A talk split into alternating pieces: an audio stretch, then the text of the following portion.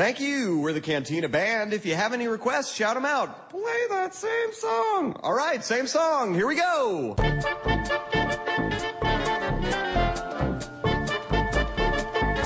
A partir de julho, de 19 de julho, é, uma grande rede de cinemas aqui do Brasil vai fazer um, um, relançamento de alguns clássicos do cinema. É, eles já fizeram isso mês retrasado, daí dessa vez a gente vai ter os filmes que vão aparecer: é, O Poderoso Chefão, Forrest Gump, Império do Sol, História Sem Fim, Quanto Mais Quente Melhor e Lawrence da Arábia. Vão ser filmes, vão ser cópias restauradas e vai, vai ter um esquema assim bem limitado mesmo. Cada filme vai passar só três vezes durante o mês e aí para dar lugar pro próximo filme. É uma iniciativa que eu gosto bastante, né? Porque o filme tem que ser visto no cinema, então, pô, já pensou? Vamos, vamos ver, vamos ver Poderoso Chefão no cinema, cara. 175 minutos.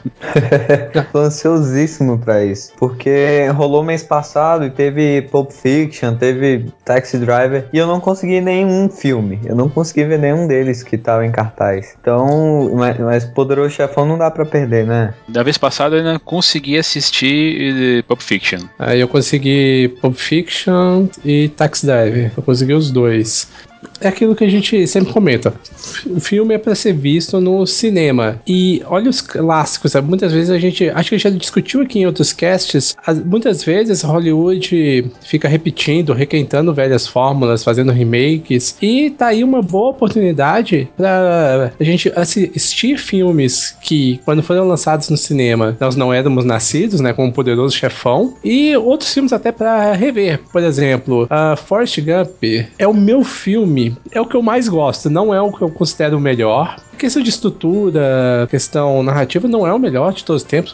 está longe disso, mas é o filme que eu mais gosto. E por quê? Porque foi o primeiro filme que eu vi no cinema sozinho, assim. Hum. Quando me deu um, um, sei lá, mínimo de, de consciência de falar: ah, vou ver um filme, qual? Eu lembro na época que o Forrest Gump tava badalado por causa do Oscar. Eu falei assim: ah, vou ver esse. Até então, só ia com meus pais, que eles me levavam para ver, sei lá, Trapalhões, uh, Batman. E Forrest Gump é um filme que foi o primeiro, acredito que seja o que estimulou a, a gostar de cinema. E, cara, assim, Poder do Chefão tá ali no, no meu pedestal. É um dos meus filmes favoritos, mas se eu tiver que escolher um, é Forrest Gump, cara. Ah, é mesmo? Antes de, de Poderoso Chefão? Por incrível que pareça, olha que eu sou alucinado com o Poder do Chefão. É o meu segundo filme favorito, depois de 2001. É um filme que eu tenho em DVD, eu tenho em Blu-ray nacional, tenho Blu-ray importado, tenho vários livros sobre o filme, tem muita coisa de Poder do Chefão, mas, cara, Forrest Gump é uma coisa especial para mim. Mesmo eu, eu sabendo e tendo a consciência que ele, em termos técnicos, narrativos, ele não é nada inovador. E mesmo na época do Oscar, pô, ele concorreu com Pulp Fiction, que aí você abre até um precedente, qual que foi mais impactante pro cinema.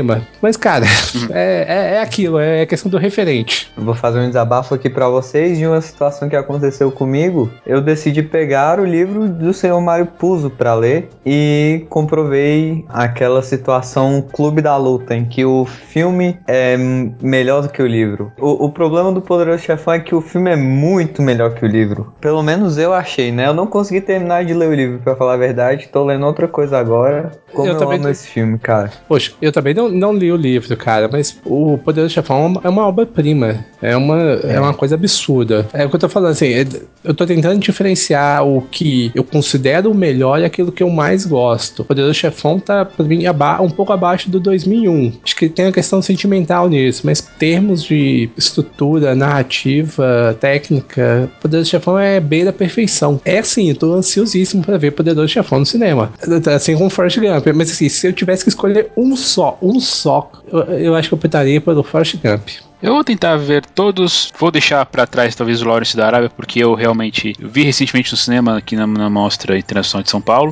O que me incomoda os filmes passarem tão pouco, né? Mas enfim, né? É uma é. oportunidade. É, tem que se preparar bem, né? É uma sessão. É uma sessão quarta por volta das oito, uma sessão sábado bem pertinho de meia-noite e uma sessão no domingo um pouco depois do almoço. Então, além de ser poucas sessões, são sessões em horários bem confusos, né? E muito concorridas, né? Por ter poucas sessões. Mas eu acho que assim, a, a rede de cinema tá de parabéns por essa iniciativa. E eu espero que isso vire uma tendência, né? Resgatar filmes clássicos, filmes antigos, para novas gerações poderem ver, apreciadores que já viram uma vez no cinema poderem ver de novo. Quem sabe é um, um novo nicho de mercado para as distribuidoras. A Rede Cinemark começa a distribuir esses filmes, esse filme essa semana, a partir do dia 19 de julho. Começa com Poderoso Chefão, depois Forrest Gump, Império, Império do Sol, História Sem Fim, Quanto Mais Quente Melhor e fecha com Lawrence da Arábia. Praticamente todos os estados vai, vai ter. Vai ter em Sergipe, em São Paulo, Minas, Distrito Federal, Mato Grosso do Sul, Mato Grosso, Paraná, Santa Catarina, Goiânia. Eles devem colocar em todas as redes, assim, não em todos os cinemas de todas as redes, mas pelo menos a gente vai ter bastante opção aí, se, pelo menos assim nas grandes capitais. Né? No, eles vão, vão, não vão ser centralizados num cinema só. Em São Paulo, por exemplo, aqui tem uma lista de 12 cinemas que vão passar o filme, né? Legal, estamos esperando aí. Vamos ver qual que vai dar mais sucesso. E só por ter uma segunda edição, né? Acho que já, já, já mostrou que,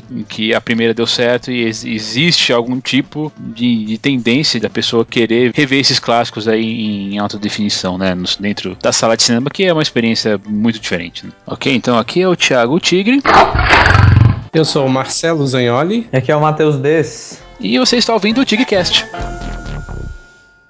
Este programa é um apoio da Rádio São Paulo Digital, um programa da Liga Nacional Web Rádio, spfcdigital.com.br.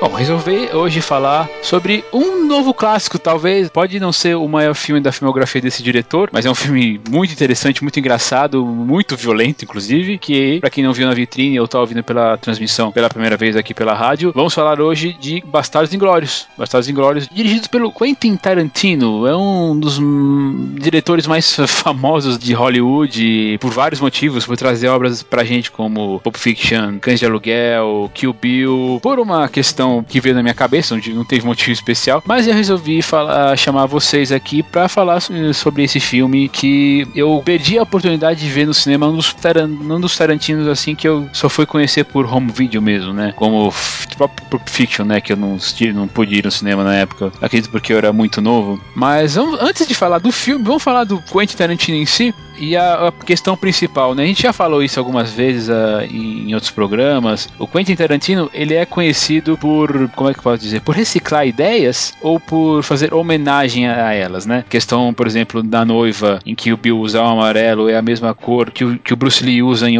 em Operação Dragão. O próprio Django ser uma... ter elementos, muito elementos de western, né? é, dos western Mapaguete, como a gente conversou lá em Por um Punhado de Dólares, no episódio 50. Então, o que que ele é? Ele é um, ele é um cara que tá colocando as ideias dele, que tudo que ele assistiu na vida dele, né? Porque ele fala que é um cinéfilo, né? Ele realmente assistiu muitos filmes e tal, pra só depois ser um, um roteirista, um produtor, um ator, um diretor. Muita gente fala assim: ah, o Quentin Tarantino não é um bom diretor, ele é um bom copiador. Vocês concordam com isso? Ou acham que tá. Como eu acho que está errado, que eles estão errados, né? Mas por que, que eles estão errados ou por que, que eles estão certos, né? Não, estão totalmente errados. Porque, primeiro, essas pessoas confundem que cinema de referência é muito diferente diferente de plágio. O que o Tarantino faz, é, a gente já discutiu isso em outros casts, o Tarantino é um profundo conhecedor de cinema. E o que ele já deve ter assistido de filmes, acho que é muito mais que nós três juntos aqui. Então, ele conhece muito de, de filmes de escolas variadas, de gêneros variados, e por ser um amante da, dessa arte, ele procura fazer homenagens e referências a, ao cinema dentro da sua obra. Então,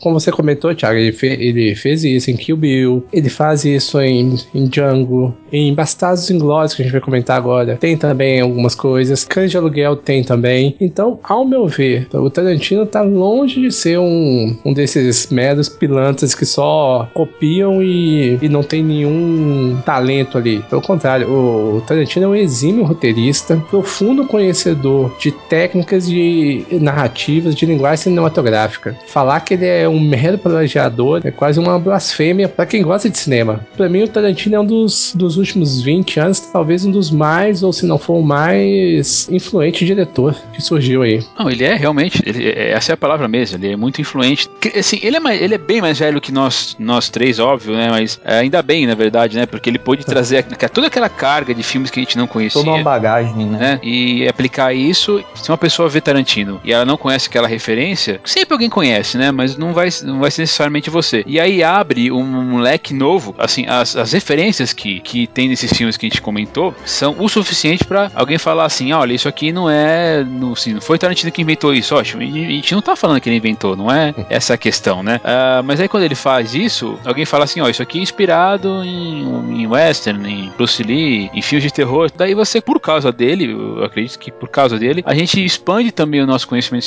cinematográfico, porque você fala assim: ah, legal, ele tirou a ideia daquele, daquele momento, daquele momento da história do cinema, ou daquela estética, então eu gostei tanto aqui que eu quero conhecer. Eu costumo acreditar que o Tarantino não é nem um bom plagiador, nem um bom homenageador. Ele é um bom cinéfilo. Primeiro que ele, ele não plagia, né? Acho que o, o que ele faz geralmente é confundido por plágio, porque ele acaba não colocando as referências dele, né? Mas isso é, isso é meio controverso porque para quem, pra quem conhece o que ele usa de referência, o, o simples fato dele usar já é uma referência grande o suficiente, como é o caso aí da noiva usando o amarelo, né, em Kill Bill. Isso. E por outro lado, ele não é um bom homenageador porque às vezes ele pesa muito a mão. Não, não tô dizendo que isso é ruim, tá? Eu, eu gosto muito uhum. quando ele pesa a mão, porque me dá muito mais oportunidade de conhecer muito mais é, é, várias outras coisas novas. E eu acho que é por isso que o Tarantino, além do fato de ele ter esse estilo todo cool nos filmes dele, eu acho que esse é o grande motivo de ele ser um dos diretores mais influentes para essa nova geração de cinéfilos, a, a qual eu pertenço, né? Então, cara, Tarantino é, é ele é assim o, o, o messias do cinéfilo, sabe? É aquele aquele cara que eu sou o diretor, mas eu não fiz, eu não, não, não fiz várias escolas de cinema. Eu assisti várias escolas de cinema. É, isso é muito inspirador, cara. Só, só, por isso ele já devia ser muito mais respeitado a, pelas gerações antigas de cinéfilos que acabam falando mal dele do que ele realmente é, sabe? Ah, o Matheus, você tocou num ponto importante, e é verdade. O Tarantino é um profundo cinéfilo. Ele não fez uma universidade de cinema, ao contrário de uma geração anterior, que, por exemplo, do Spielberg, né, George, o próprio George Lucas eh, mesmo, que saíram da faculdade para ir fazer cinema, o Tarantino, ele, com o trabalho que ele tinha, ele trabalhava no locador, então por isso ele assistia muitos filmes, ele na verdade é o. Não sei se é retrato é bem a palavra certa, mas é o símbolo do, de todo cinéfilo. De, de uma, uma pessoa que assistia muitos filmes e conseguiu realizar o próprio filme e ser bem sucedido nessa realização dele. E essa questão das referências é, é uma coisa que é curiosa. Se você tem uma certa bagagem e vai assistir um filme dele, você consegue sacar uma referência ou outra que ele insere lá dentro dos filmes. Mas para quem, sei lá, nunca assistiu algum filme do Tarantino ou, é, ou não tá tão familiarizado com o cinema, consegue também apreciar a obra dele numa boa. Ele não é restritivo, né? Esse é... Isso, isso, exato. Ele, ele não é só para um determinado público, não. Ele consegue abranger ambos. É aquilo, você tem uma referência lá e você consegue pescar, você fala, opa, isso aqui eu já vi em algum lugar, isso aqui eu sei ver de algum, de algum lugar. Se você não pescou, o filme segue e, e quem não é. Maravilha, né? Sim, sim.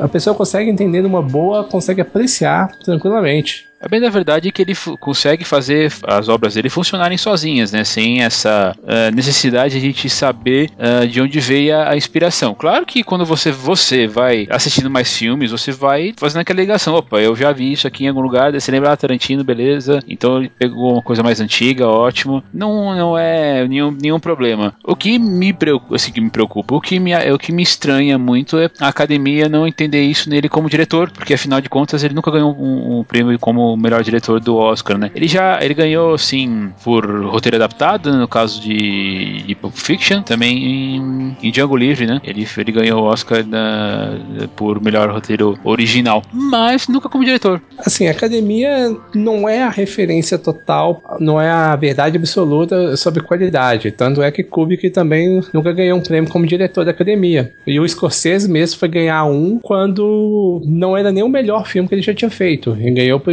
Infiltrados, mas já tinha feito Bons Companheiros, Taxi Driver, Todo Indomável e, e não ganhou anteriormente. Enfim, eu acho que uma hora ou outra eles vão acabar premiando o Tarantino. Eu acho que não vai demorar muito tempo, não. Nem que seja por conjunto da, da obra, né? Sim, É, sim, tomara sim. que Às não, vezes- né? É, tomara que Pode não, pra, pra não ficar essa questão assim, que eu vejo muitas pessoas falando do Scorsese, quando ganhou por Infiltrados, que é um baita filme, só que se você pegar dentro da obra do Scorsese, não dá. É, Infiltrados é bem me- menor do que Bons Companheiros, por exemplo. É verdade. E sem contar que o Tarantino, o Tarantino já anunciou de- desde muito tempo atrás que ele não pretende fazer, pretende chegar na segunda dezena de filmes, né? Ele Hum. quer, quer parar ali antes dos 15 filmes, inclusive. Ó, que vai ser uma pena. É, É uma pena é, bom mesmo. os caras correrem logo atrás disso, né? E dar logo um prêmio pra esse cara. Agora, sabe uma coisa que é curiosa? Que tem até uma, uma, uma teoria que é do, aquela do Celton Mello, né? Que o- os filmes do Quentin Tarantino se passam todos em, em um só universo. Eu já vi até a teoria do que tanto o, o Bastardos Inglórios faz parte de... Ai, fugiu o nome agora. Puxa, qual, qual filme que era? Não sei se era Django. Não, Django, se era- é, Não, Django e, e- Ah, bom, é, realmente a gente vai ter que ver de novo aí a, a- o, filmezinho, o filmezinho, né? Ele tá, É. ele tá no YouTube aí pra Não, procurar é- a é- a conexão. Essa parte da teoria aí eu acho que ela é um pouco mais nova, porque esse vídeo, Tarantino's Mind, né? Antes Que mais chama? disso. isso, isso, isso. É, eu acho que ele saiu antes do Bastardos Inglórios, não? Foi um pouco por aquela época ali, porque eu lembro que ele, ele chega em Kill Bill, mas eu não lembro dele chegar a comentar Bastardos Inglórios e Django Livre. Bom, enfim, é, de qualquer jeito, tá, a gente vai. Tem que assistir, né? É, vamos- É. depois a gente dá uma. É de 2006 o Tarantino's Mind. Então realmente, realmente não teria que ser. Foi três anos antes de Bastardos Inglórios. É, vamos, a gente pode fazer essa conexão aí, depois a gente vai vou dar uma pesquisada aí pra ter certeza como é que é. Mas é, é muito legal essa coisa dele. Faz sentido, né? Faz sentido até. É, Essa, essa brincadeira aí que ele que fizeram. Que, que o Celton Mello colocou aí no filme, e daí ele vai expandido. Tarantino nunca confirmou isso, né? Se eu tô bem lembrado. Não, não, nunca... Mas porque se, se confirmar, perde um pouco da magia, né? Que daí Sim, sim. É, vai- verdade.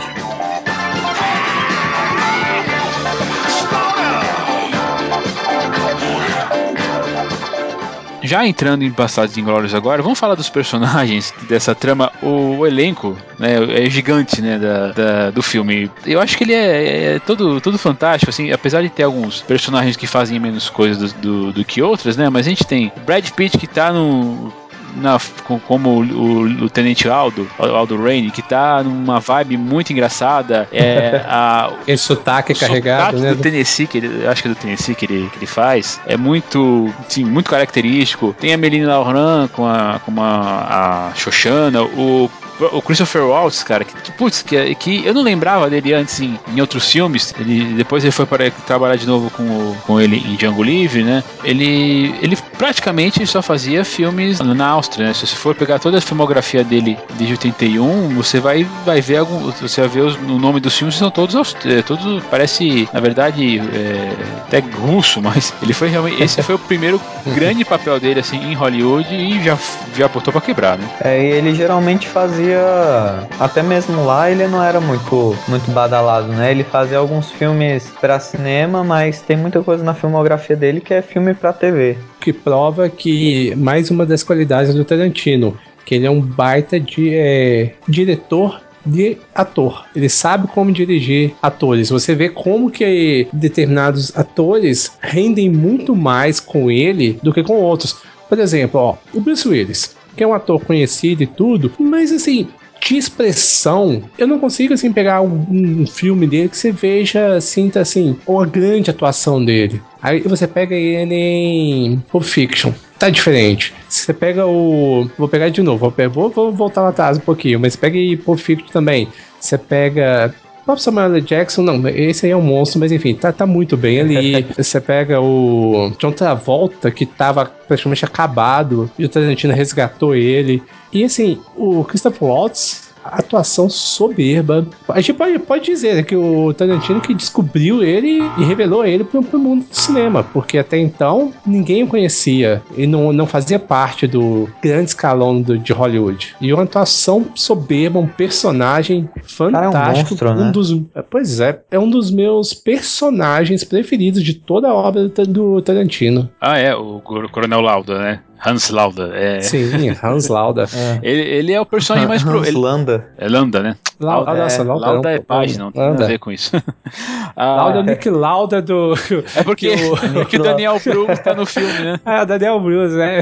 É, ele é o. Nada a ver, poxa. Que fez o Nick Lauda em Rush. Meta, um, um metafilme aí. É, confundi aqui. E aí tem as participações pequenas, né? Mike Myers como um general. E fazendo um papel sério, né?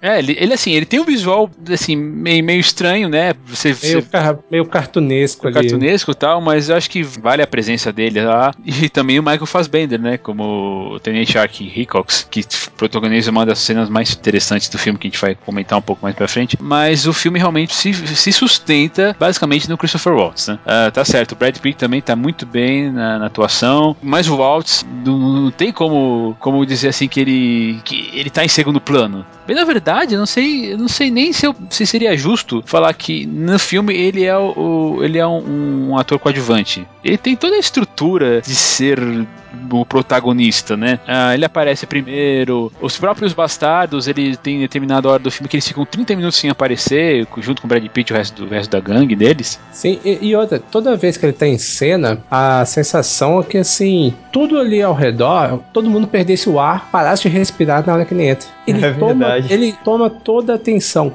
em todos os momentos que ele entra em cena. Tudo passa a girar em torno dele. Tudo ele, ele chama a atenção. Que é a cena inicial que é brilhante, a, a cena do no restaurante quando, quando ele vai conversar com a Soshana é, é, monstruosa, por isso que eu falo. É, não, com certeza, um dos meus personagens preferidos do Tarantino. É uma atuação muito, mas muito monstruosa. Eu tenho vontade, eu tenho muita vontade de conhecer os outros trabalhos do Christoph Waltz. Não sei se isso foi realmente planejado pelo Tarantino, né? Mas o King Schultz do Django Livre, que é interpretado por ele, me lembra muito o Hans Landa tem alguns trejeitos assim e aquela aquela coisa de ser uma ameaça gigantesca, mas tá sempre com um sorriso no rosto e, e, e ser realmente o, o, verdadeiro psicopata, sabe?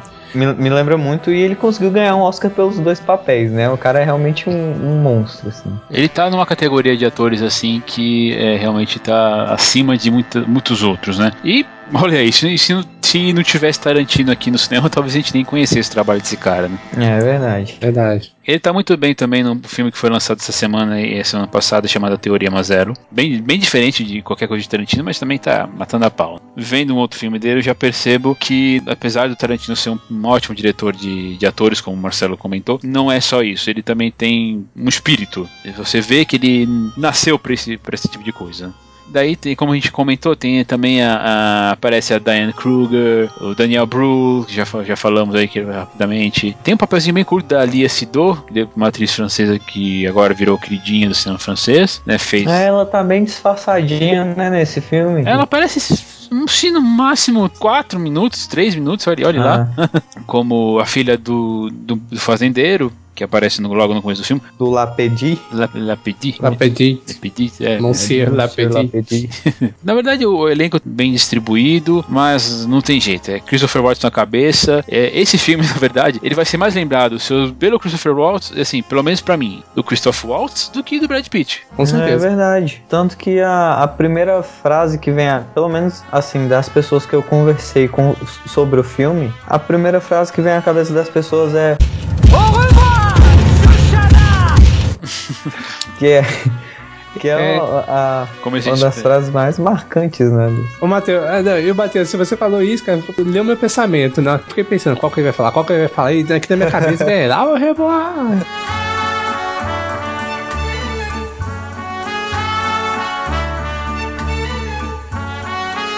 Uma das coisas mais interessantes do filme é a questão da metalinguagem, né? E o que é metalinguagem? É uma linguagem fala dela mesma. Então eu acho muito legal, muito fantástico que toda a trama depois da introdução que vem a ser acabar com uma grande parte da, do corpo maior dos nazistas, já que a, história se passa na Segunda Guerra Mundial, explodiu um cinema. Não, e, e ele, ele usa a película como uma arma. Sim, é verdade, né? E se você pensar, é, o Tarantino, sim, ele é um defensor ferrenho da película. Ele é, pelo menos até Django ele usava a película. Até Django, exato, então. Porque pra, agora já ficou é muito caro. Mas eu lembro até na época meio de Django que ele falava que a película é cinema e que ele é abominável digital. E se você pensar que ele usa justamente a película como um elemento chave para a história, é, é algo também a, a se pensar. Porque aquilo, a gente já comentou, o Tarantino é um cinéfilo. E dentro do, do filme, ele insere vários elementos para poder falar sobre o cinema dentro do filme. Por exemplo, na, na Segunda Guerra,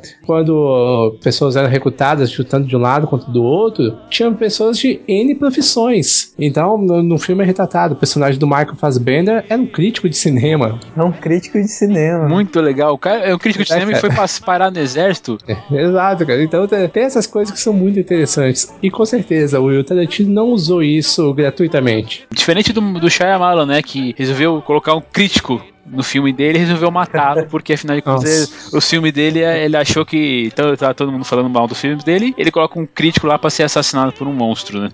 É, não, é, é, é, é só ele que tá sem, certo. Sem, sem contar que o crítico do Shyamalan é um cara totalmente prepotente, a sei de tudo, né? É, mas Shyamalan é, é outro, outro nível de, de ser humano, não consigo falar Shyamalan. É, é engraçado nesse, nesse filme, eu não sei se, se é, é, é, viagem da minha cabeça, porque eu não sei exatamente a relação do Tarantino com os críticos. Mas vocês não acham um pouco irônico um crítico de cinema que sabe bastante sobre a, a, a cultura de um lugar ir pro, pro, pro local que a vida de, dele depende disso e errar numa coisa tão simples quanto fazer um 3? É, faltou uma certa pesquisa, né? Mas aí acho que é pra mostrar que todo mundo é meio falho, né? Inclusive, inclusive isso. Né?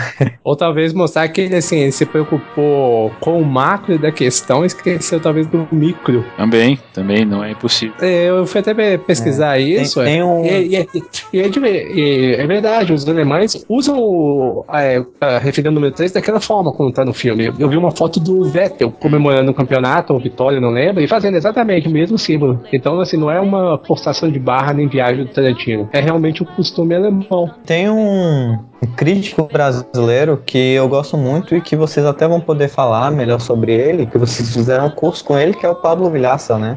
Uhum. E ele, ele diz que todos os filmes do Tarantino são filmes sobre filmes. Eu acho isso genial, porque isso, resume bastante assim o trabalho do Tarantino. É, nesse filme, inclusive, ele, ele mostra que ele é o verdadeiro nerd de filmes, né? É, tem, você tem um personagem que se chama Will, Wilhelm, o famoso, o precursor do, do grito de Wilhelm, né? Que tá em tá presente em todos os filmes de ação praticamente, como uma, uma piada interna. Eu fico até caçando esses gritos, né? Pra, Olha o Will Ryan. é, vira, vira, um, vira um, um passatempo, né? Depois de um tempo. Sim. Ele vai disso até uma cena de por volta de 5 minutos em que os personagens ficam discutindo o que caracteriza e o que não caracteriza um impasse mexicano, que é aí o que ele usa na maioria dos filmes dele também, né? A maioria dos filmes dele tem um impasse mexicano. Pra quem não sabe, impasse mexicano é aquela cena que costumam ter três pessoas, pelo menos, três ou quatro, né? Depende da. É, não, não mais do que isso, né? Pelo menos assim, não tô é. lembrado que tenha mais uma, uma cena que tenha mais de quatro, né? Que um aponta a arma pro outro, o outro aponta a arma pro, pro terceiro, e o terceiro tá apontando a arma pro primeiro, ou no ou às vezes o cara tá apontando a arma pra, pra duas pessoas ao mesmo tempo, né? Exatamente. É o básico, né? É o impasse, né? E se uma pessoa fizer uma coisa, as outras vão agir também e todo mundo vai acabar mal. e, e, aí é, é na, naquela cena do porão, né? Em que eles passam um tempão falando sobre um impasse mexicano. Na hora que o, o Aldo Rain vai descer lá pra conversar com, olha quem? O Wilhelm. É mesmo, é. Eu não tinha pegado isso. Muito interessante. É, quando, eu, quando eu vi. Muito interessante. Ele, ele usa muito plano detalhe nesse filme, vocês não acharam, não? É mu- muito mais do que nos outros filmes. É, defina muito, porque eu teria que rever eles assim numa certa ordem pra, pra É, lembrar também, disso, né? Eu também, mas é, é, realmente, né, É. realmente, nesse filme tem, tem, Tem bastante, bastante. mas é, eu teria que rever os, os outros. É, acho que eu não, não posso falar isso com tanta propriedade, porque o último que eu vi foi Django e já tem mais ou menos. Tem um pouco mais seis meses, né? Então não, não dá pra falar assim com tanta certeza. Mas esse filme tem muito plano detalhe e, e são os planos detalhes que me lembram muito do, do Griffith. é, que começou com, com a questão da montagem do plano detalhe, né? E tem até uma brincadeira nesse filme que eu acho que é uma brincadeira, nu- nunca vi ele dando nenhuma entrevista a respeito, que é o filme que exalta um soldado americano chamar O Orgulho de uma Nação. Enquanto um dos filmes, acho que o filme de maior relevância do Griffith se chama O Nascimento de uma Nação. Sim. E, e os Hum, dois sim, filmes têm, têm basicamente o mesmo caráter, né? É uma pessoa que pertence a determinada, determinada classe, determinada raça, E se acha superior. fazendo um, Você acha É. superior a outra. e fazendo um bem para a própria nação ao exterminar os inferiores, né? É, tanto que ele tá lá, no, ele atira de uma torre, né? Exatamente. Ah, não, é bem, bem lembrado, viu, Matheus? Bem lembrado essa associação. O Nascimento de, de uma Nação, se as pessoas não sabem, é um dos maiores clássicos do cinema e que surgiu bem nos primórdios, bem na, na primeira década do cinema. 1916. Foi. E, é, então na segunda década.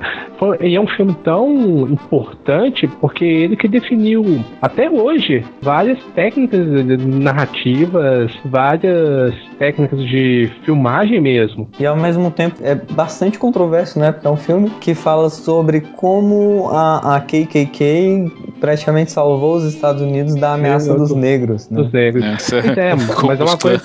Sim, sim. Como a gente está aqui debatendo um, um filme, uma arte, é uma coisa que a gente sempre tem que tomar o cuidado de evitar, que é não confundir o conteúdo com a técnica. Porque o É, não, conteúdo isso- na- isso do é na- de uma nação, o, o tema dele você pode questionar, que é, é o racismo né, ali velado. Mas a importância do filme para o cinema é uma coisa ímpar. É, Então é é- incomparável, né? Praticamente. Sim, sim, é. Às vezes pessoas- muitas pessoas têm esse extremismo, né? Falam assim, ah, não, tal filme fala de tal tema, detesto por causa disso. O filme é ruim por isso. Não, o filme pode ser de um tema muito controverso, um algo que pode não te agradar, mas porém ter elementos ali interessantíssimos.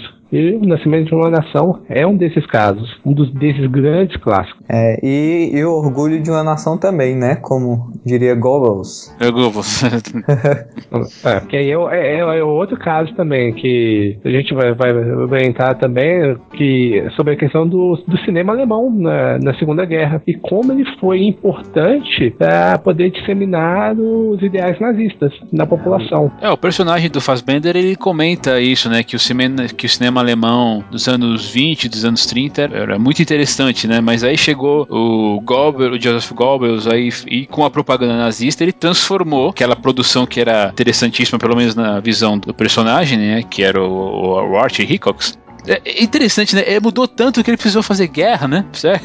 É, que ele precisou fazer guerra pra acabar com isso, com, a, com essa dominação. É claro que ele, como, como cidadão britânico, cidad... ele é britânico agora? Eu não tô lembrado. É, ele é, britânico. Né? Ele é. Ele- Ele, Ele foi escalado porque as pessoas precisavam de guerra, mas não é interessante. Um cara, de um certo modo, ele ia acabar com, a, com aquilo que de- deixou, de, de- fez ele de que ele deixasse de ser um crítico de cinema, pelo menos assim naquela parte, né? É, não é, é, porque a, a guerra começou e aí não, não, não havia mais tempo pra cinema. E uma fatia de cinema que ele considerava interessante, tanto que ele fala que escreveu dois livros né, sobre o assunto, dois livros sobre a, a- o, cinema, o cinema alemão. Ele teve que parar por causa desses dois idiotas aí, que desses, aliás, dois não, desses quatro idiotas aí, mais alguns, que resolveram fazer guerra e transformar cinema em, em propaganda. Eu acho, putz, propaganda. eu acho isso muito legal mesmo. né? Foi matar quem tava matando ele, né? Uhum. É. É, gostei bastante disso.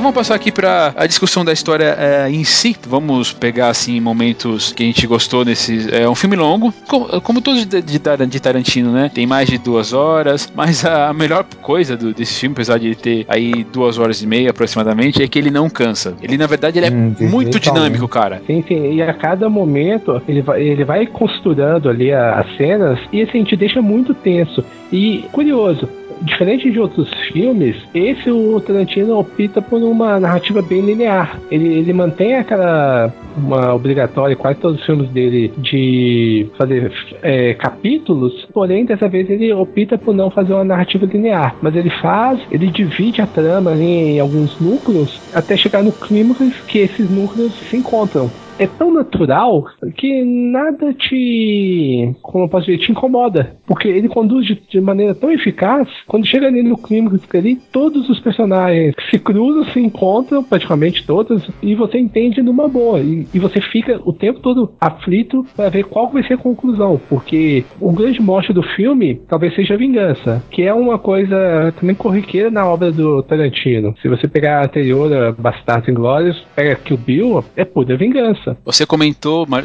Marcelo, da, da tensão que o filme tem. Dos 20 minutos iniciais é, que o Tarantino usa para definir a, as características, a índole do, do Landa, é, são, são fantásticas, mas é muito tenso. Você, principalmente quando você percebe que os judeus estão escondidos ali embaixo do, do assoalho do fazendeiro lá que a gente já comentou, que é o.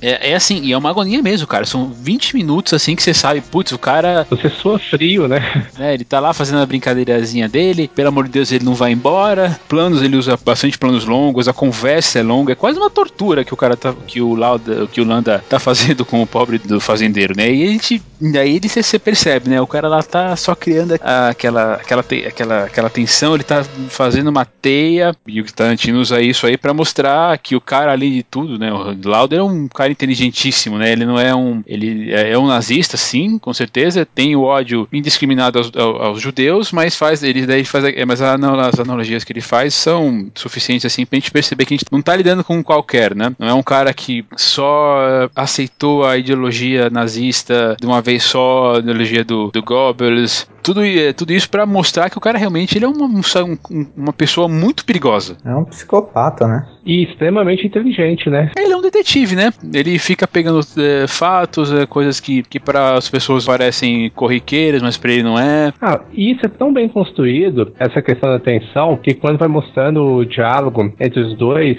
aí você vê que o Tarantino faz um leve traveling, aí muda de um para outro e vai baixando a câmera. quando você, Aí que você descobre que os judeus estão é, lá. É verdade, verdade. E você percebe que o, o Landa, ele já sabia muito tempo disso. Ah, é, ele tava só fazendo tortura é, lá. Ele... Exato, ele já, ele já, sabia. Ele não poderia, assim. Ir direto ao ponto, né? Direto ao ponto, porque seria muito óbvio, eles poderiam fugir lá que estavam lá embaixo. Mas ele quis falar assim: ah, vocês estão aí embaixo, eu sei, eu vou prolongar essa agonia de vocês aí. Né? Você consegue ver no rosto dele o que ele tá sentindo o gosto do controle que ele tem sobre a situação. Isso, isso a gente deve muito pra atuação do, do Christoph Waltz, né? Como a gente já falou. E olha como que essa dominância dele ali sobre a situação é tão grande e o Tarantino coloca alguns elementos ali que faz a gente perceber. O, o fazendeiro tá fumando, bem no começo ele acende lá, fuma o, o cachimbo dele, que é todo humilde. O que o Landa faz? Pega, Pega um, um gigante.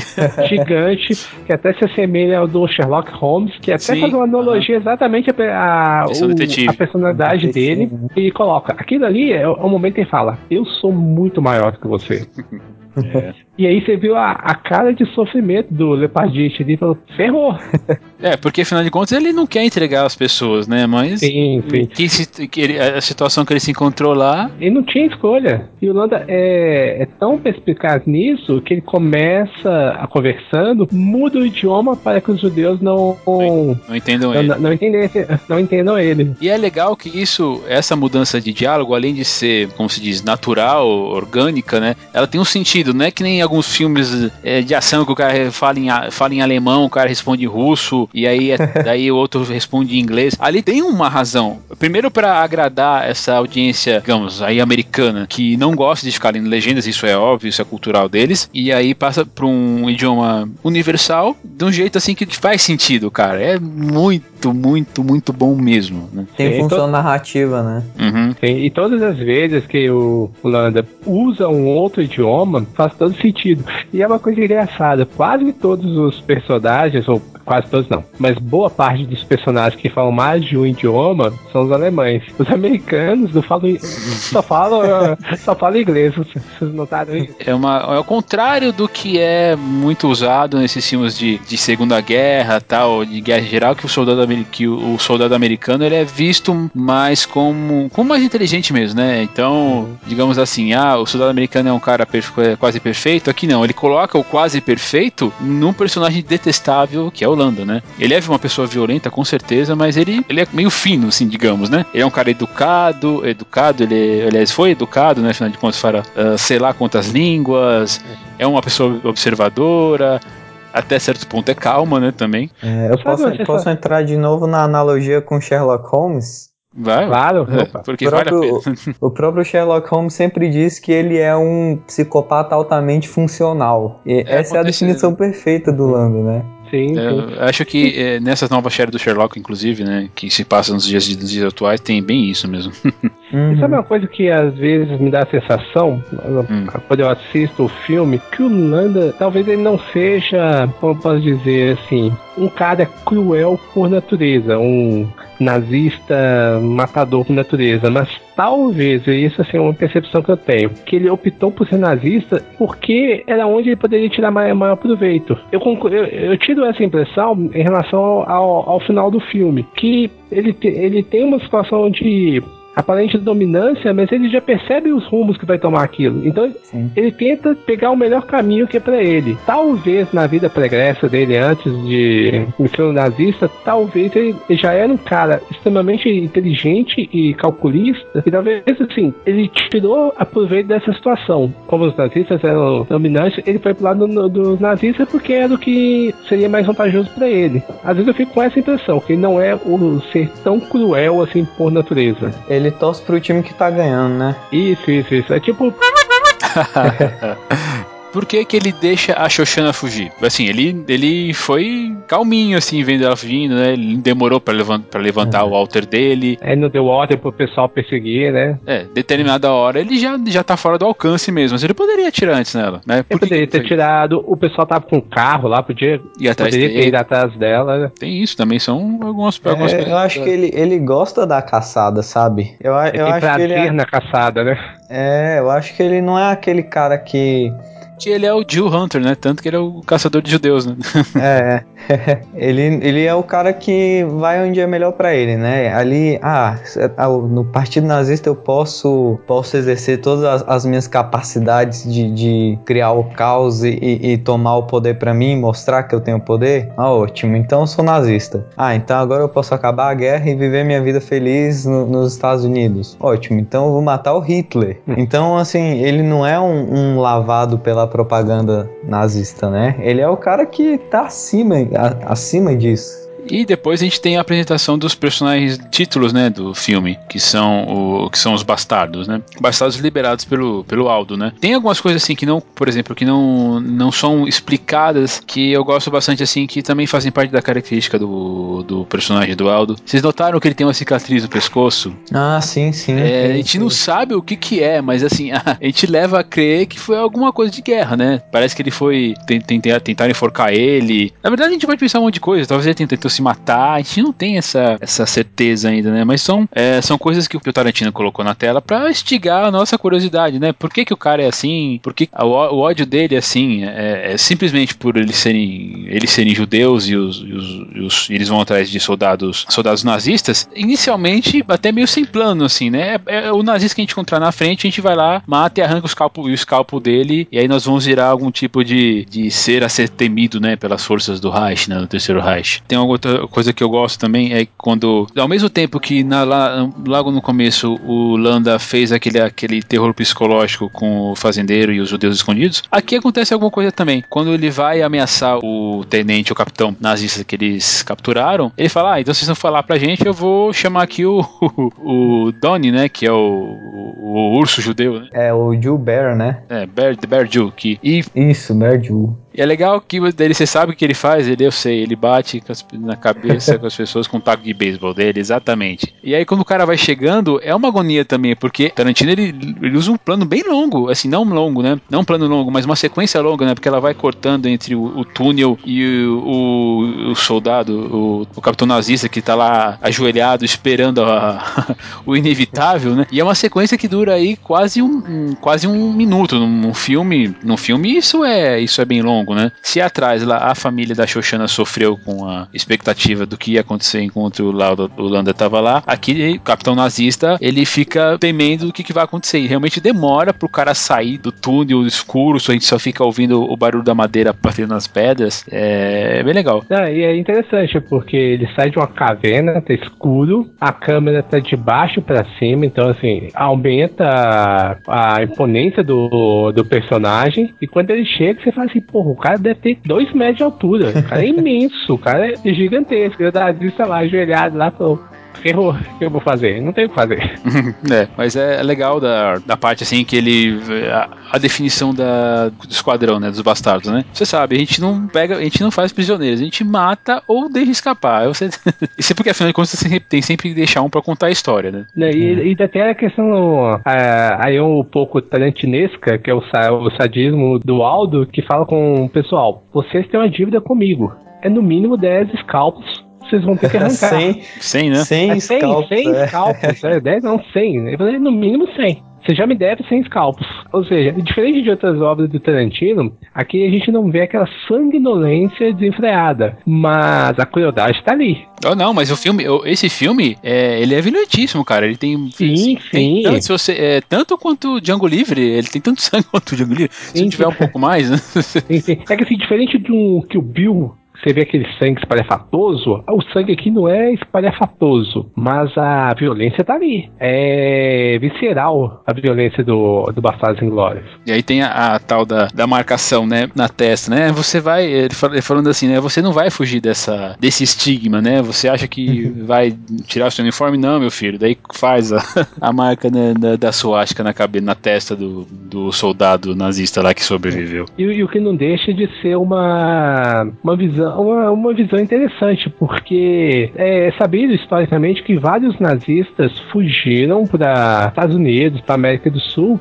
e trabalharam né, depois aqui. Por exemplo, os Estados Unidos mesmo usou vários nazistas na CIA para trabalho. É, alguns, alguns até trabalharam nos, no, no programa nuclear dos Estados Unidos, né? Sim, sim. E o que o, o Aldo faz é, ele sabe que a guerra um dia vai acabar, mas ele queria deixar uma marca. Ele falou assim: não, o mal que você fez não vai ficar só dentro de você, vai ficar aqui para todos verem o resto da sua vida o que, que você era. É o jeito dele de aplicar a justiça, né, pra quem poderia fugir, né? Ele até fala, né? é, quando você sair daqui, você vai tirar esse seu uniforme nazista. E aí a gente não vai conseguir te reconhecer e a gente não quer isso. Então te dar uma marca que você não pode tirar, né? Eu acho que uma das partes que eu também mais me, me, me chamou a atenção no filme é o paralelo dos planos, né? A Xoxana, já, já travestida como Emanuel, dona de um cinema, resolve matar todos os nazistas no dentro da, da sala de cinema. E o plano Kino, que é apresentado pelo General Fen- Fennec, né? Interpretado pelo Mike Myers, é a mesma coisa. É um pouco de comédia, né? Como é que duas, duas instituições, duas pessoas totalmente diferentes chegam no mesmo plano? É, nossa, nós vamos ma- ma- é, matar todo mundo de uma vez só. É, é, é engraçado, né? É um pouco da, da comédia ali, né? Eu, eu acredito, pelo menos, que é um pouco de comédia aí que o, que o Tarantino coloca no roteiro dele, né? Na- na- no filme dele. Sim, sim. Sim, sem dúvida, não tenha dúvida. É que até comentei anteriormente.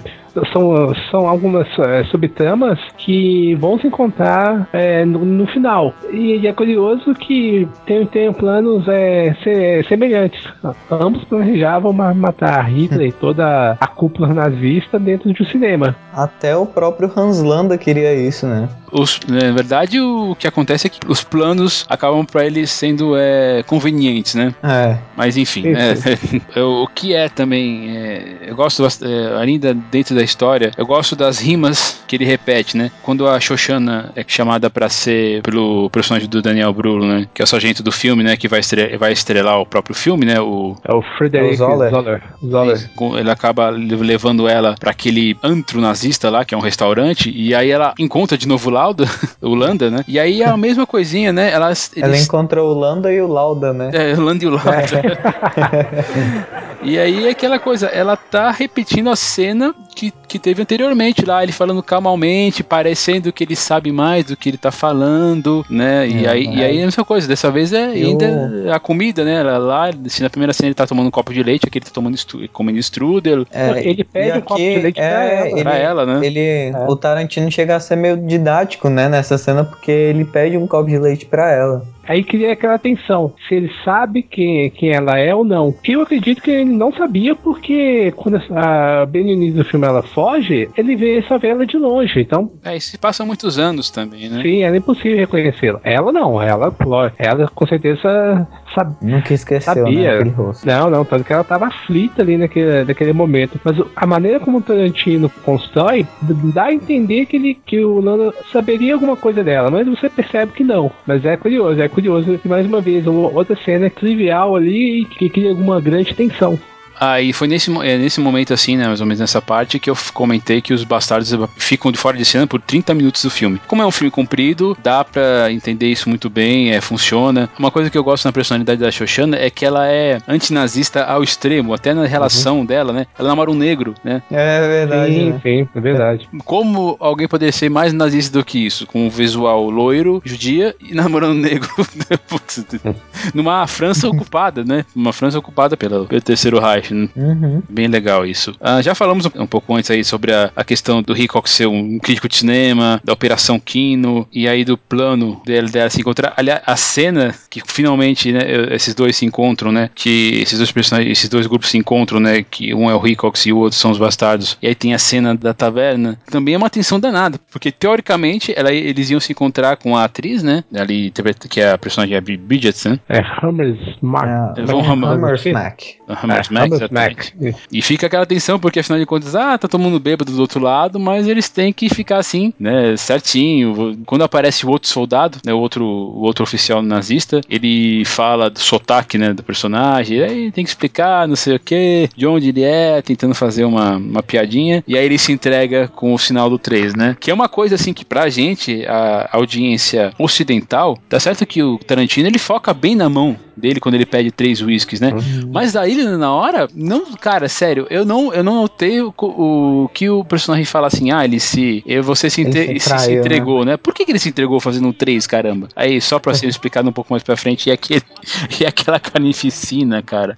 É, como o Marcelo falou, não tá rejeado como Kill Bill, mas pô, o cara leva um tiro no saco, né? E o outro também leva um tiro no saco. E olha que um pouco antes disso a gente tem outro, outro impasse mexicano, né? Sim, sim. Você olha ali, você não consegue identificar uma pessoa que não esteja armada ali. Porque eram, é, eram soldados e tudo, mas você olha pra um lado, pro outro, até o dono do bar tava com arma. Aquela velha história do, do cheiro de cadáver se espalhando, né? Mas... Sim, sim. e eu gosto também de uma, de uma fala desse filme, principalmente do, do o Ark, né, do Hickox, que ele, quando ele percebe que vai dar tudo errado, ele pega o, o Scott, né, ele fala, tem um lugar especial pros, no inferno para quem desperdiça o Scott, e vai lá e, é. e bebe antes de, antes de. É, porque percebeu que ali não ia ter solução. É, ali é tchau, né? Ali não ia, não ia, não ia ter. Não tinha outra, outra coisa algo que, que, me, que destaca, até fugindo um pouco dessa cena, mas, mas na questão do filme, é como que o Tarantino deu o destaque pra, da atriz. E, e, e, deu muito, muito close, muito, muito enfoque, tanto na, na, na Susana quanto na Bon Hammersmack. E, e as duas estão lindíssimas no filme. Lindíssimas. As duas são lindíssimas sempre. São né? lindíssimas e estão lindíssimas. E o Tarantino parece que assim, em deleite, colocando a, dando, dando close nas duas. E mais pra frente, é, a gente vai comentar né, tem a parte da, da cena dos pés, né, mas a gente vai comentar, comentar mais pra frente, né? pra variar, é. né? É, não. O Tarantino, ele é um, um, um, grande defensor do poder feminino, né? Em todo filme dele tem tem alguma coisinha assim do poder feminino. Principalmente por causa da, da Shoshana, né? Uhum. Ela que tem um plano, ela que tem uma ideia sozinha, né? Putz, de, de acabar com uma porrada de, sozinho- de nazistas, né? Talvez uma, uma ideia que lá do outro lado foi, foi tomada por é, generais, coronéis, só homens, né? E pra chegar num, num plano desse, ela teve esse plano sozinha, né? Muito, É muito verdade. legal. Muito legal mesmo. Ela é um, é um personagem bem forte, né?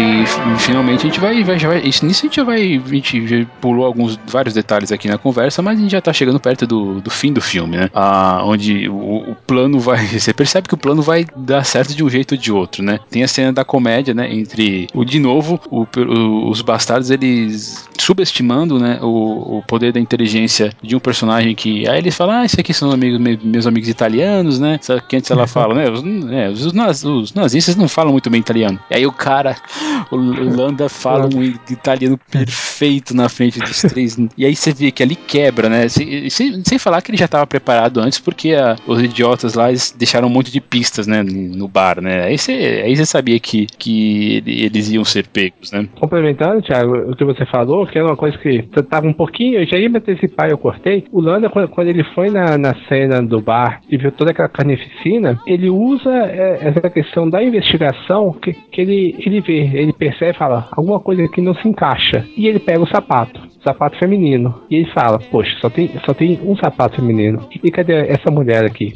Uhum. Que, é, que era um sapato é, Fino, né? Fino, né? então é, de uma pessoa elegante. A única mulher que tava lá, se não me engano, era a filha do dono do bar, se não me engano. E, É. e- e não batia com a. Com a opa, não batia com as características dela. Então o Lander já sabia que tinha algo errado. Então ele já meio que deduziu o que estava acontecendo. E quando o pessoal chega no cinema e ele vê a atriz com o pé machucado, aí ele já construiu na mente dele tudo que eh, estava acontecendo. Aí ela até inventa a, desculpa, fala: Ah, não, eu machuquei, parece que escalando. Ele, ah, tá, mas isso foi ontem, né? Que seu gesso está bem, tá. Tá fresco ainda. Uhum. Então, então você vê que ele, é, que ele era muito, muito avançado em relação ao, ao pessoal. né? Se você pegar em- sobre falando de inteligência, ele estava muito à frente dos outros. E quando ele começa a falar italiano, é sensacional. É. É, uma, é uma coisa que a gente não espera, inclusive, né? Assim, É, Ele, assim, gente, essa é outra surpresa, né? Nossa, ele editor, ele sabe falar italiano. É, Os já, caras não chega, já não chega. O cara falava francês, alemão, inglês, aí chega e so- e solta um ita- italiano. E sendo que um dos americanos né, que estavam lá nem falava nada. É. falava nada. E ficaram no estereótipo, né? Porque é, eles ficavam lá, ele falavam as palavrinhas em italiano com a mãozinha, né? Isso, Então, isso. Fazer a coxinha. Escute, Ah. golami, Orlami. mangarete. Cara, É muito legal. os nomes são, são esdrúxulos, são, são, são estereótipos que, eles- que eles usam. né? É óbvio que não ia dar certo na frente do Lau. E, não, E e o, o- ele é, a- acho que a quebra maior pra mim foi é na hora que ele começa a rir, que ele começa a rir de um jeito descontrolado. A, a gente fica em dúvida, eu, eu pelo menos fiquei em dúvida se ele tava rindo porque a- aquela desculpa era tão ridícula e subestimava tanto a inteligência dele, ou se ele realmente tava se divertindo com aquela situação assim de, cara, agora eu vou poder pegar esse pessoal aqui no pulo e, e vou fazer a festa, sabe? É, pode ser um misto das coisas, né? É porque é- A é questão é que ele tá se divertindo. né? E uma coisa, eu não sei se parece só pra mim, mas o jeito que o Brad Pitt tá lembra muito Don Corleone, sabe? De É, né? com o terno, terno branco, o jeito de falar, sabe? Você olha até a da bochecha dele, parecia muito Don Corleone.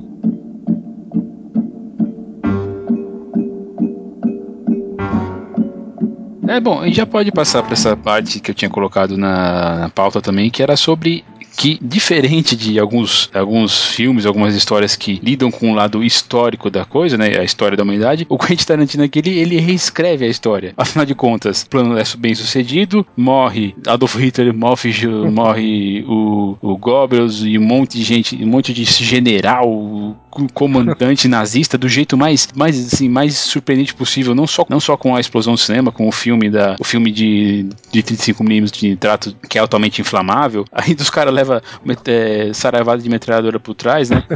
Porque né, é, é, é, assim. Ele tenta fugir do fogo, é. Não Do lado ele foge do fogo e do outro que é, Tasque bala. mantido pra... Aliás, quando Garantir. o, o cara, o, o soldado, o Bear, né, ele atira, né, no, no Hitler, você vê que ele faz com, no Goblin, você vê que os dois que sobraram lá, eles fazem com vontade mesmo, né? eles estão ali, sabem que não vão sair daquela, afinal de contas, a- a- as bombas estão presas nas, nas penas dele, né, era uma primeira missão suicida, né, não tinha, não tinha outro jeito. Eu gosto que também, ah, enquanto a Shoshana faz a, a- a a- faz a nova montagem no filme dela, e a cara dela aparece projetada na tela, e aí quando final- finalmente a tela pega fogo, lembro, pra mim lembra um pouco mais de Oz, sabe, a imagem projeta- projetada na fumaça. o homem por trás. Ah, é verdade, né? É, é o homem por trás da, da cortina, né, como do- você, Ah, da cortina, é. no caso agora uma mulher, né? É, sim, sim. e aí, de novo, como ah, o Matheus comentou, né? Pode ser sim uma, uma referência do Tarantino, mas subvertendo é, em relação ao poder feminino. Uhum. Porque o Tarantino tem, isso na obra dele fica, principalmente nos últimos filmes, fica bem implícito a questão da importância da mulher. E uma outra coisa que também é muito característica do Tarantino é o fetichismo dele por pé feminino.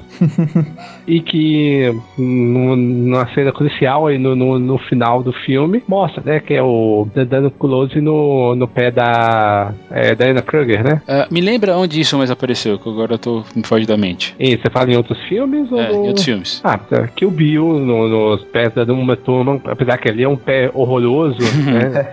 Aquele pé Dela. terrível, né? Do, do jeito que tá nem Kill Bill, mas por exemplo, mostra ela também em a Uma Thurman também em Pulp Fiction, dançando é, descalça, Uhum. tem ali Tem razão, tem razão. é, é a prova de morte também, na cena do carro, mostra as mulheres com, com os pés pro alto. Então, assim, essa questão do- dos pés é muito recorrente na obra do Tarantino. É, esse negócio de re- reescrever a história é também é, é sobre, sobre sobre o cinema em si, né? Ah, não só sobre o cinema, mas é o jeito, o storytelling em, em si, né? Em, em geral. Você pode fazer o que você quiser, né? Você não precisa, você não tem amarras, você só tem que ser coerente dentro do seu próprio universo. E ali ele foi. Ele resolveu fazer uma história paralela que, os, na- que a guerra acabou com um monte de nazistas sendo morto né, no- dentro do É cinema. o universo do Tarantino, né? E aí uma coisa, eu lembro na época que muita gente questionou isso, poxa, mas como Hitler fazer isso um filme? Mas o filme não precisa ter essas amarras. E outra, o, tema da Segunda Guerra é talvez um dos mais utilizados no- na história do cinema, já foi abordado de N maneiras. Por que não, não abordar dessa, dessa forma? Subvertendo a história. Também acho. Ah, se você quiser pegar pela literatura, tem um livro do Philip K. Dick que chama O Homem do Castelo Alto, que ele faz uma coisa. Não é parecida, mas ele reescreve a história também. Eu acho que, putz, cara, se, se a gente já tem. Se você, assim, nós já temos a história. Nós temos a história real, que você pode ir atrás de outros filmes, ir atrás de livros históricos escritos na época, que você vai ter ali a fonte fide- fidedigna da, da história. Fora isso, por que não fazer uma, uma piada assim sobre o que poderia ser usando um, um fato histórico como base? É, não precisa fazer isso sempre, mas de vez em quando aparece, pô, por que não? Aí isso que é mexer com a imaginação da pessoa, né? Ele acentua tão bem a- a- o tom cômico. Vocês chegaram a assistir a queda? A queda, as últimas horas de Hitler? Não assisti, mas Eu todo mundo assisti, assisti. Mas todo mundo já É. viu a cena que, que, que, que é, que é feita paródia aí do, do, do Hitler gritando com os caras. Ah, tá no YouTube, É, é, tem sempre uma.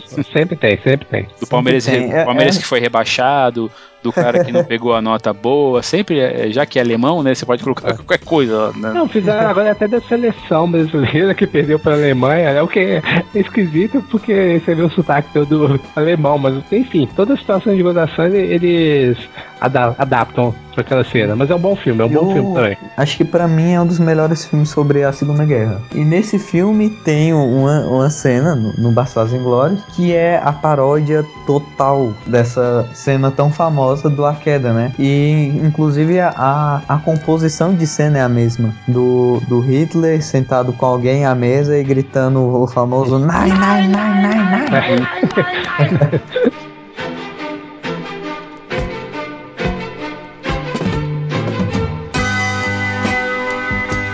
Vamos então, vamos passar aqui para as considerações finais. Pode começar você, Marcelo. Pra finalizar e entrando, entrando nessa questão da história, é, é curioso, né? Como o Tarantino subverte a história ao mesmo tempo ele, ele pega um filme que coloca na história do cinema. Que para mim, Bastardos Inglórios é um filme que entra assim pra história do cinema. Ele, ele ao matar o Hitler e matar toda a cúpula nazista, ele ali ele demonstrou talvez um desejo que muitas pessoas teriam. Muita, muitas vezes, uh, se você conversa com alguém sobre a Segunda Guerra, sempre surge um assunto e fala assim: ah, se você pudesse voltar no tempo e matar Hitler. Tarantino falou assim: ah, eu posso voltar no tempo dentro do, do meu filme. Eu posso. Então eu vou matar, eu vou matar ele.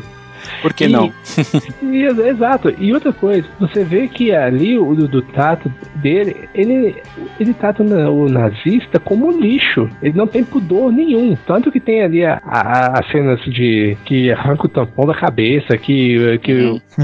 O, o, judeu, o, o urso judeu vai lá e arrebenta, esmaga o crânio do cara. Então, assim, a intenção, acredito eu, é ridicularizar e humilhar mesmo os nazistas. Por tudo que eles fizeram, o Tarantino, à sua maneira, falou assim: agora é, minha, é a nossa vez de descontar. Só que eu vou descontar do meu jeito.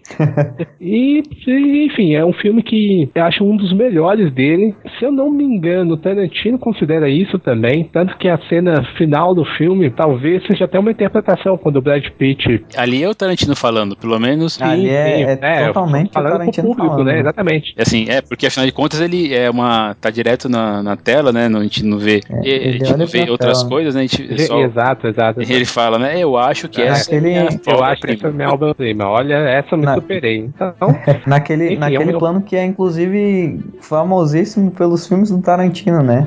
Sim, aquele sim. contra-plangé, assim, meio, meio torto. Sim, é que, é, que é, é outro tipo de cena, outro tipo de enquadramento que a gente vê muito na obra do Tarantino. A gente vê ele muito, como eu posso explicar, em carros, com a pessoa dentro do porta-mala. A gente sempre vê a visão do porta-mala abrindo e uma pessoa. A gente vê isso em Pulp Fiction, vê isso em Cães de Aluguel, se não me engano, a Prova de Morte tem, Kill Bill tem. É mais uma característica da filmografia do Tarantino. É e dessa vez, dele, né? Sim, sim. Dessa vez, assim, não tem um carro, mas o ângulo é o mesmo. É o mesmo. É o mesmo. e você, Matheus? Se não fosse Cães de Aluguel, esse seria o meu filme favorito do Tarantino. Hum. Pra mim é Cães de Aluguel, Bastardos Inglórios e Pulp Fiction. É, esse, esse filme, ele é um tipo de comédia. Eu, eu, considero ele um filme de comédia. E eu acho que ele é a minha comédia favorita, junto com Todo Mundo Quase Morto, lá do, do Edgar Wright. Tem um elenco fantástico, tem o, o, o, Cara, esqueci o nome dele agora. Como é que eu esqueci o nome desse cara? Que ele fez o filme. O, o Christoph Waltz. Assim? Tem o Christoph Waltz que.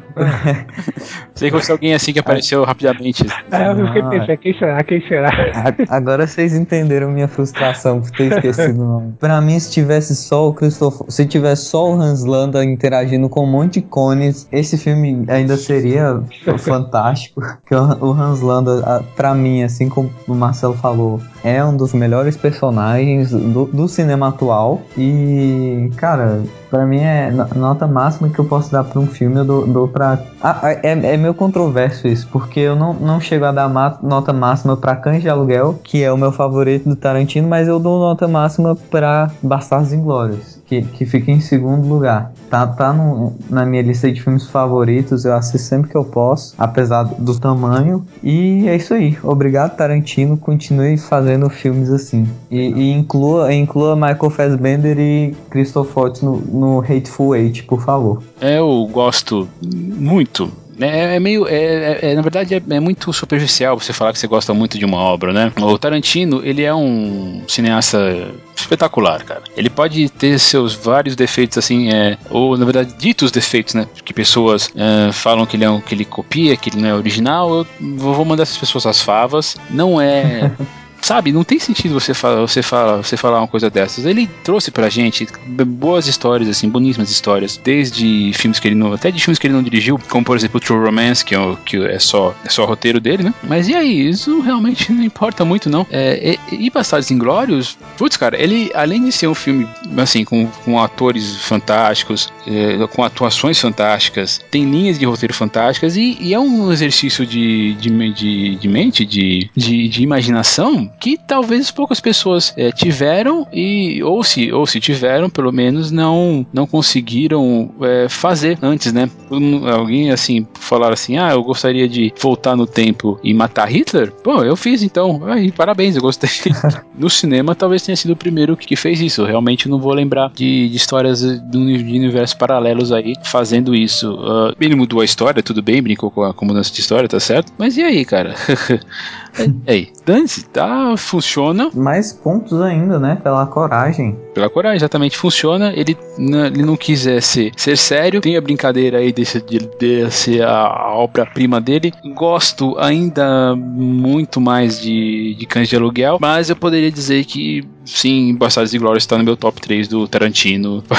e tô doido aí pra ver qual vai ser a produção, a próxima produção dele aqui. Mas é isso aí. Bom, Marcelo tá ainda voltando aqui ao nosso programa, mas enfim, já tô finalizando aqui para não, não, vou, não vou colocar ele de volta aqui. Bom, Marcelo caiu, já dando, tá dando tchau pra todo mundo aqui pelos, pelo celular, acabou de mandar uma mensagem para mim. Mas é isso aí, gente. Valeu por ter ouvido a gente mais uma vez. Você, vocês acham aí a gente pelo Twitter, no arroba Marcelo Zagnoli, também pelo arroba Mateus Des, Mateus com TH. Eu, você acha no arroba otigre1982, beleza? E continue entrando em umtignocinema.com para as últimas notícias de cinema, críticas e também para ouvir as edições anteriores do Tigcast. Você também pode seguir o perfil oficial no Twitter, que é arroba Cinema, a página no Facebook, fb.com barra um tigre no cinema e se quiser escrever alguma coisa pra gente, mandar feedback, perguntas, sugestões, é só escrever para contato arroba umtignocinema.com. Serão muito bem-vindos, né? Por favor, estamos esperando vocês. e para fechar aí com a nossa tradicional sessão cultural, sessão musical, vamos ouvir uma música da trilha sonora de de Bastardos Inglórios, que é Cat People, do David Bowie. Né? Inclusive, a gente acabei fugindo disso, no, desse assunto no cast, mas ouçam a, a música aí, tem Morricone, tem Charlie Bernstein, tem coisas que não eram próprias da, da época, da época da Segunda Guerra Mundial, mas como, como guitarras, mas vale muito a pena. Eu acho que é fantástico. E... Tarantino é esse cara que mistura Morricone com, com rap, né? Uhum. É isso aí. Mas tá certo, então, gente. Valeu mais uma vez. A gente se vê na semana que vem. Fiquem aí com a música, tá? E muito obrigado uma vez e tchau, tchau. Valeu, valeu. Até mais.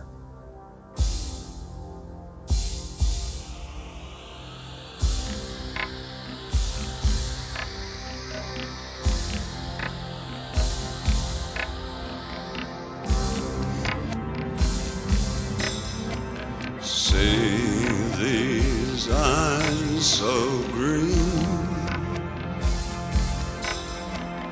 I can stare for a thousand years colder than the moon. It's been so long and I've been putting out fire. With gasoline.